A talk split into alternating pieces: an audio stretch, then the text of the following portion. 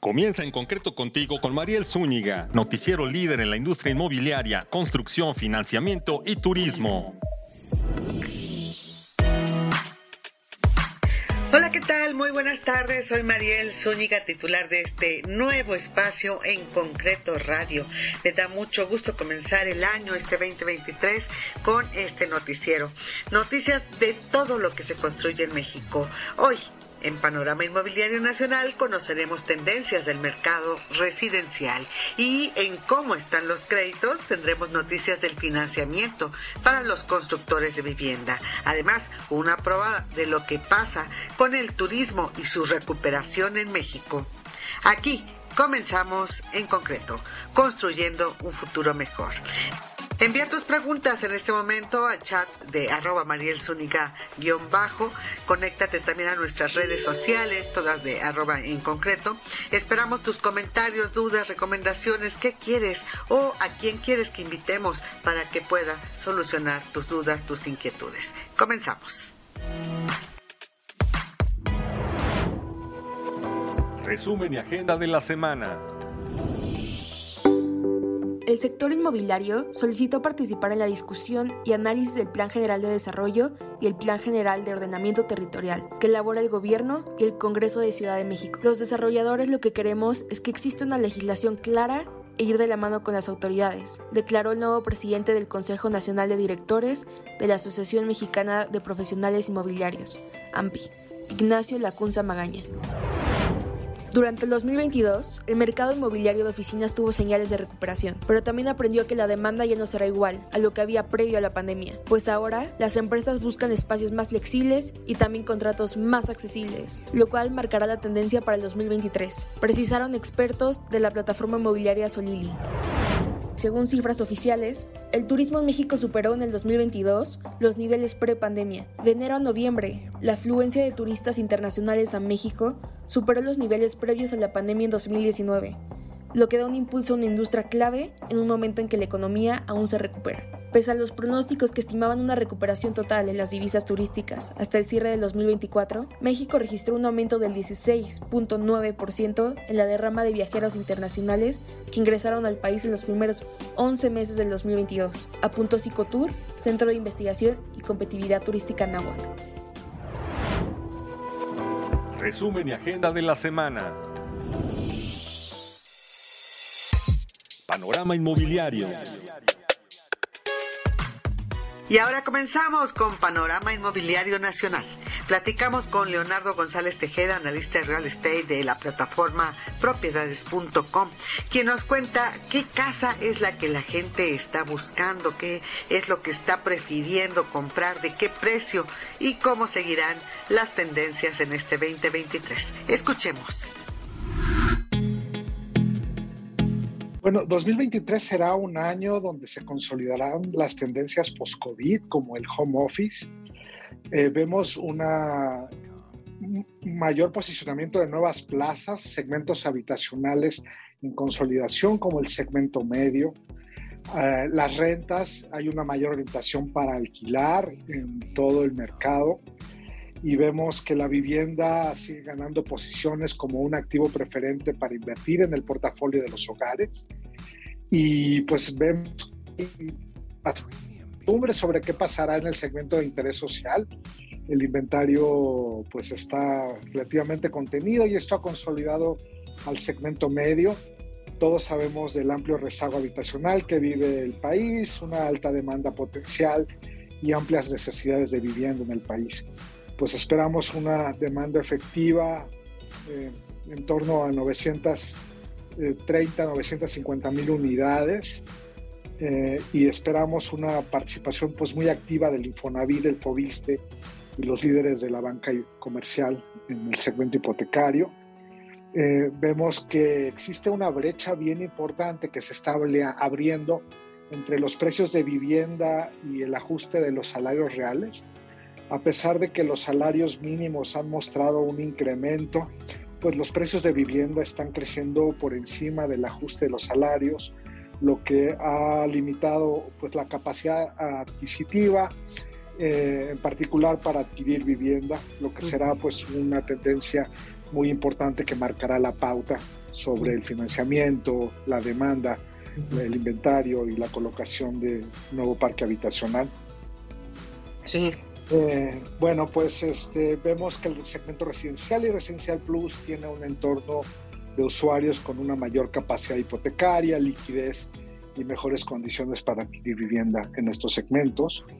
Y vemos una altísima sensibilidad de cómo evolucionará los precios y la demanda de estos segmentos en función de cómo evolucione la tasa hipotecaria. El entorno, como bien sabemos, eh, para 2023 es el reto es eh, la inflación. Existe un entorno global de alta incertidumbre derivada de un entorno inflacionista donde el reto será ver cómo se anclan y cómo evoluciona la tasa de inflación y el ajuste de expectativas de los hogares. Eh, vemos que la demanda de vivienda históricamente había estado en torno a un millón. Eh, esperaremos la publicación de este reporte, pero eh, estará por debajo del millón, que era la cifra pues clave del sector, estará por debajo de un millón. Esperaríamos que esté en torno a 950 mil. Eh, hay un interés importante por ver eh, cómo se eh, dinamiza el segmento medio, sobre todo. Segmento residencial y residencial plus han mostrado bastante interés, intención de compra, medido a partir de los indicadores de tráfico como páginas o visitas de usuarios únicos. Y vemos la consolidación del segmento medio para 2023 por eh, mayor disponibilidad de inventario, eh, por ser un tipo de vivienda que ofrece eh, las amenidades y los servicios que actualmente está demandando el sector. Es, es particularmente importante ver que hay nuevas plazas eh, que están captando el interés y el tráfico por parte de los usuarios. Destaca el caso de plazas eh, turísticas como Tulum, Playa del Carmen, Cancún, eh, Baja California Sur en el corredor de los Cabos. Y en general vemos que el segmento de vivienda vacacional en plazas turísticas va a tener un ritmo importante de consolidación durante 2023. Bueno, la vivienda media está tabulada en el, entre, uno punto, entre un millón y dos millones de pesos. Eh, vemos que el rezago habitacional pues, eh, es, un, es de, de 8.5 millones de viviendas. Eh, es decir, existe un rezago histórico muy importante. esto pues determina la demanda y se abre una coyuntura especialmente interesante para eh, las opciones de alquiler. Eh, las rentas, digamos, hoy vivimos un momento donde las rentas son una opción residencial que resuelven el problema habitacional de una manera razonable. Es decir, si lo comparas con una hipoteca, pues es un contrato más, eh, de más corto plazo, es más flexible, hay oferta de vivienda en alquiler en plazas que eh, permite ubicarse en posiciones céntricas en las ciudades. Hay mecanismos de desarrollo de nuevos eh, proyectos orientados específicamente a rentas con amenidades, tipologías y servicios eh, específicos de rentas. Creo que en esta coyuntura donde el rezago habitacional pues sigue siendo uno de los retos más importantes de la política pública, y este entorno que acabamos de describir, las rentas será una de las principales tendencias durante 2023. Vemos que los portales inmobiliarios siguen teniendo el reto de anunciar inventario, eh, sobre todo pues, eh, con, con, anuncios de mejor calidad para poder transparentar esta información, agilizar las transacciones y dar más transparencia a los precios y en general a los indicadores inmobiliarios como la plusvalía, la rentabilidad bruta del alquiler, el price to rent y otros indicadores que permiten tomar mejores decisiones, medir mejor las plazas y los segmentos habitacionales. Oye, Leo, este, la gente se está volviendo más la buscadora, ¿no? La gente que busca este departamento, casa para comprar, para rentar, en fin, la que está buscando, se está volviendo más meticulosa, más exigente. ¿En qué se está fijando? Sin duda, realmente la cultura y la orientación inmobiliaria por parte de los usuarios es cada vez mayor.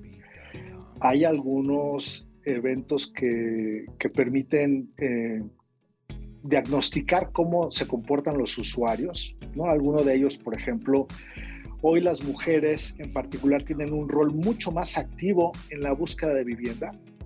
Eh, tienen una, un conocimiento y una expertise mucho más preciso sobre las plazas, sobre cuál es la mejor solución que resuelve su problema de vivienda, saben eh, con mayor claridad qué buscan en términos de tipología, en términos de servicios de ciudad, de amenidades, identifican mejor los problemas del entorno, en general tienen una participación mucho más activa en la búsqueda de vivienda, ¿no? Esto pues eh, también evolucionando a la par de una mayor independencia eh, económica, mayor capacidad hipotecaria, una mayor participación en el mercado laboral.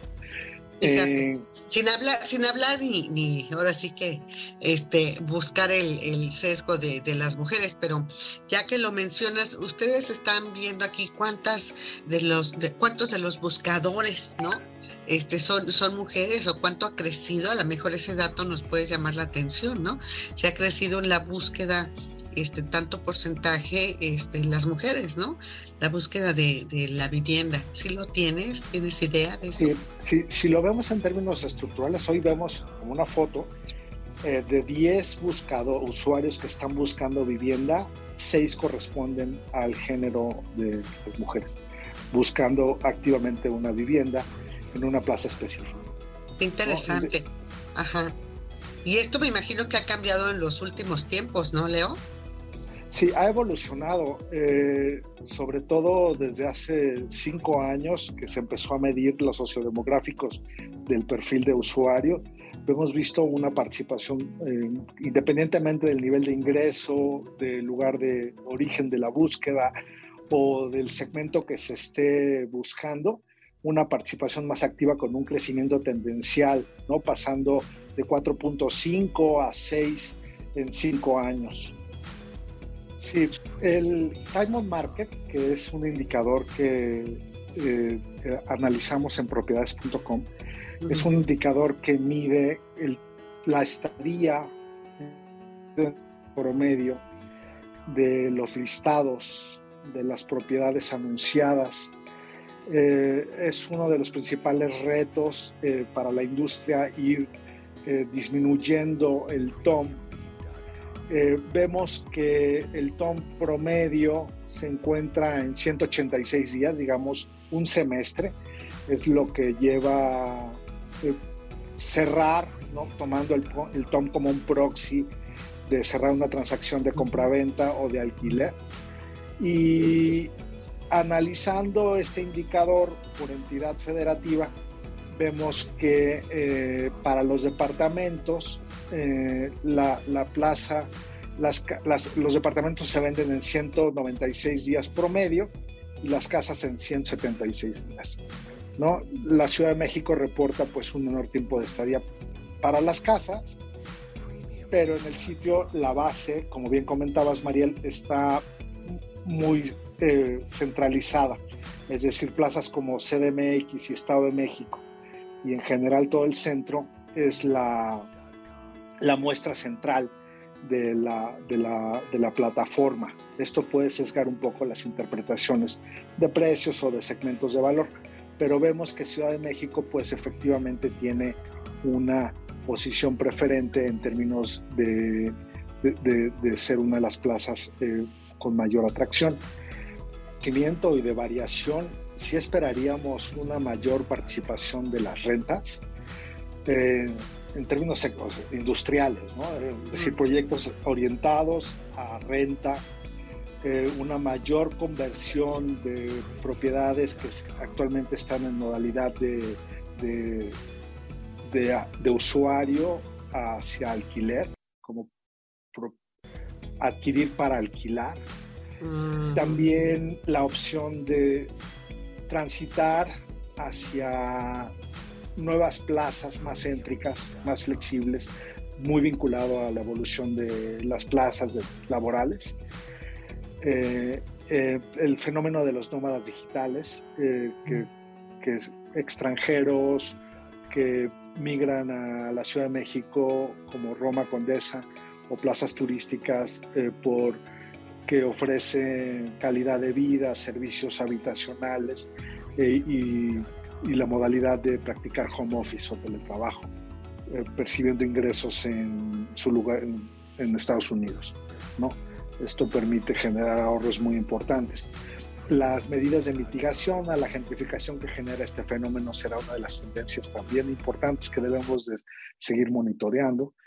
Y, y claro que las rentas en general pues ofrecen eh, en la fase de la post-pandemia o, eh, servicios habitacionales, con, sobre todo en el segmento medio, con espacios para practicar home office.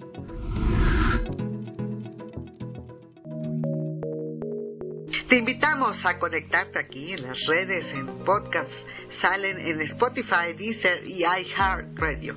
Por supuesto, en nuestras redes sociales de en concreto, en Face, en vivo en Face y también en Twitter. ¿Cómo vas con los créditos? Eh, justamente aquí en, este segmento platicaremos con Gregorio Sánchez, director corporativo de negocios de Banco Inmobiliario Mexicano, BIM.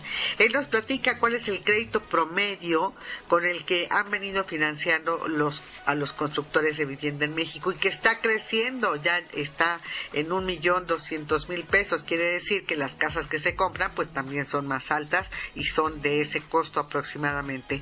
¿Cuánto financiaron en 2022? Y cuánto más van a apoyar con créditos a los constructores de vivienda en este 2023. Pues aquí nos platica, vayamos a la entrevista con Gregorio Sánchez.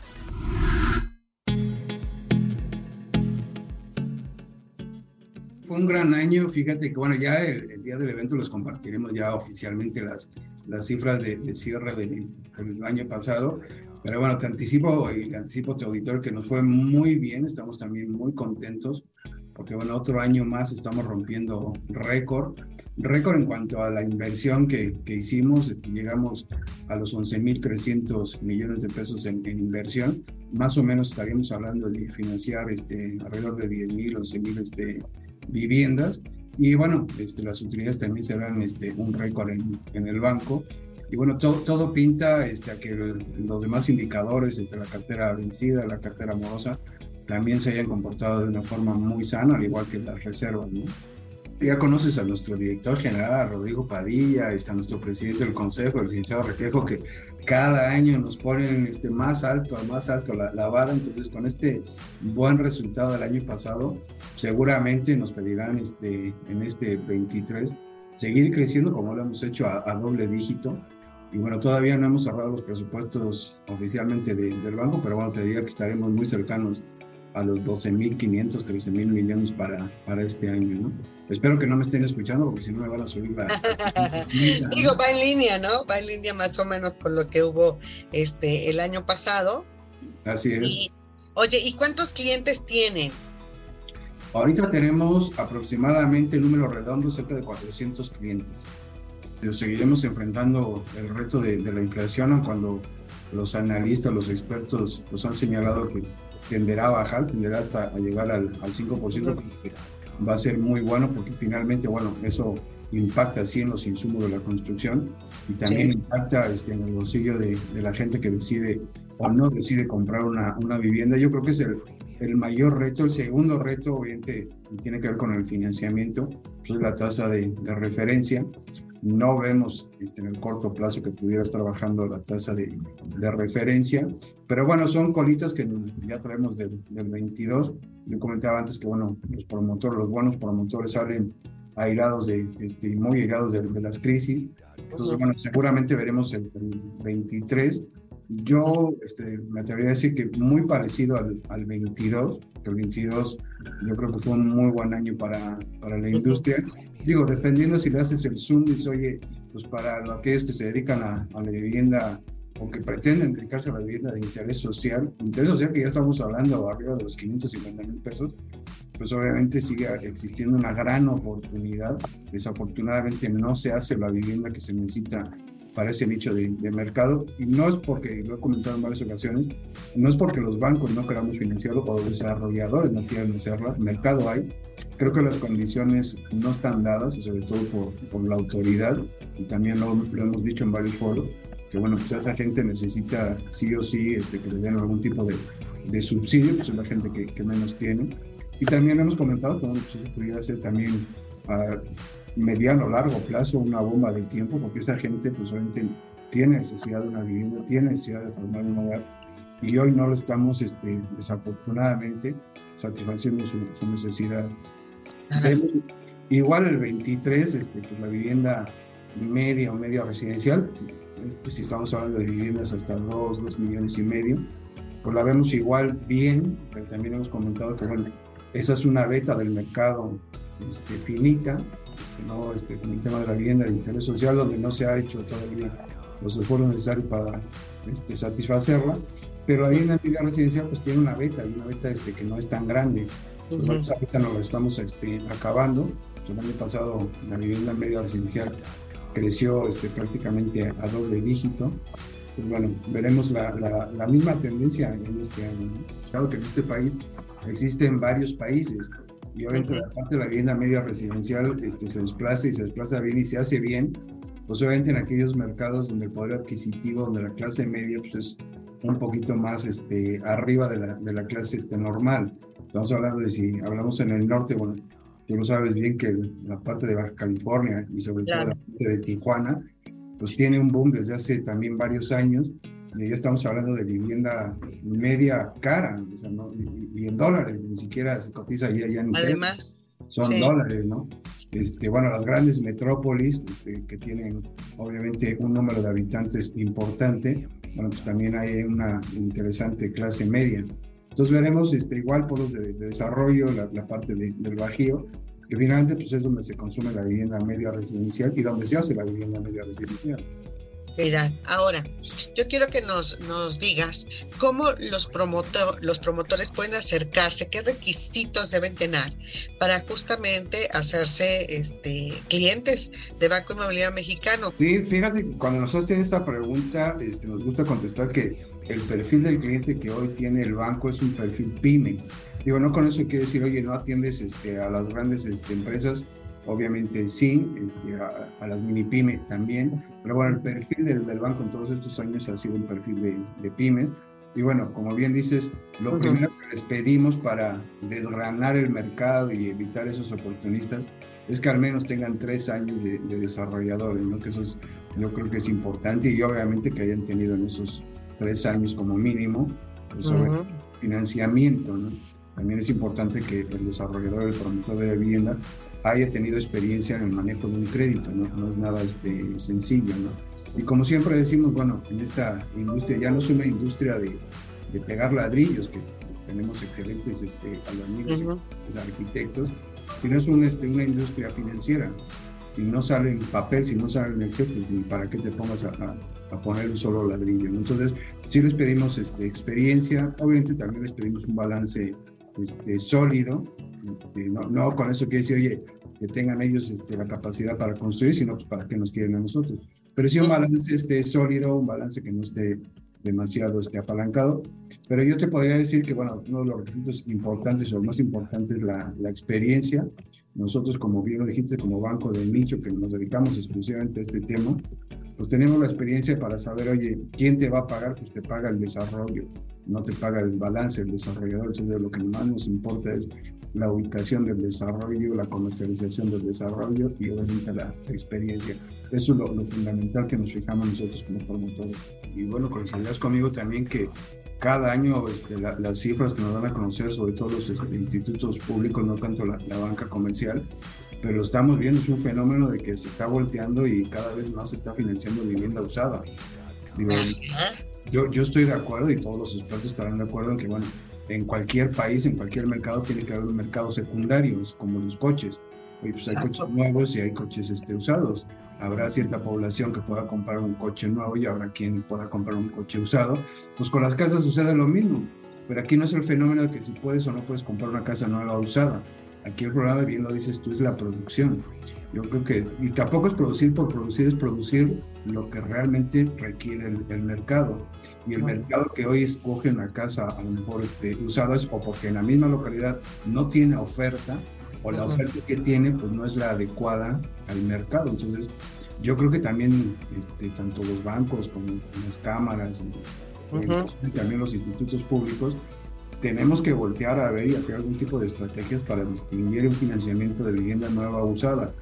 Uno, porque bueno, esta industria, tú lo sabes bien, representa el 6% del PIB a nivel este, nacional, estamos hablando de muchos billones. Entonces, este, a ninguno nos conviene que esta industria vaya este, con una tendencia a la baja por tanta gente que dependemos de esta industria. Yo sé que me van a decir los que venden este, casas usadas, oye, pues yo vivo de ahí. Sí, yo no digo que vivas de ahí, pero pues de ahí vive uno o dos gentes, el perito varador, el notario o quien vende la casa. Claro. En la industria pues vivimos muchos, hay muchas ramas que vivimos de ahí, entonces tenemos que cuidar a la industria, tenemos que ser capaces de distinguir qué tipo de, financiamiento damos o a la nueva o a la usada. Porque todo lo que nosotros estamos financiando ya, este, el ticket promedio anda ya también cerca del millón doscientos, millón trescientos. Nosotros este, nos hemos mantenido, al menos en los últimos cuatro años, con los mismos puntos de, intermediación. Obviamente, ¿qué es lo que cambia? Pues es la tasa de referencia. Nosotros, igual que cualquier otro banco, prestas a una tasa variable, tiembla los puntos de intermediación que quiera cobrar este, el banco. Yo creo que todos los bancos nos hemos mantenido en los últimos años con las mismas este, puntos de intermediación. Lo que se ha modificado pues, es obviamente la tasa de referencia. Tú sabes bien que pues, ahorita ya vamos en una TIE muy alta se está previendo ahorita este, que probablemente suba un cuarto de punto más.